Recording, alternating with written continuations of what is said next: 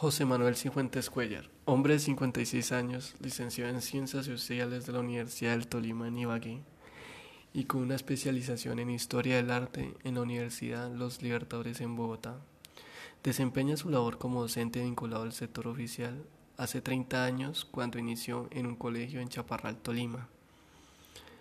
En su trayectoria como docente enseñó por 19 años en un colegio privado de la Arquidiócesis de Cali, Centro Docente San Marcos.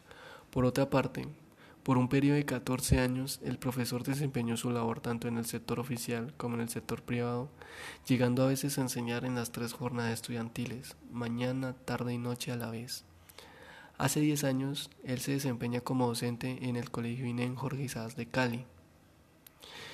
La primera vez que el profe Manuel me enseñó a mí fue en séptimo grado, un grupo difícil, desordenado.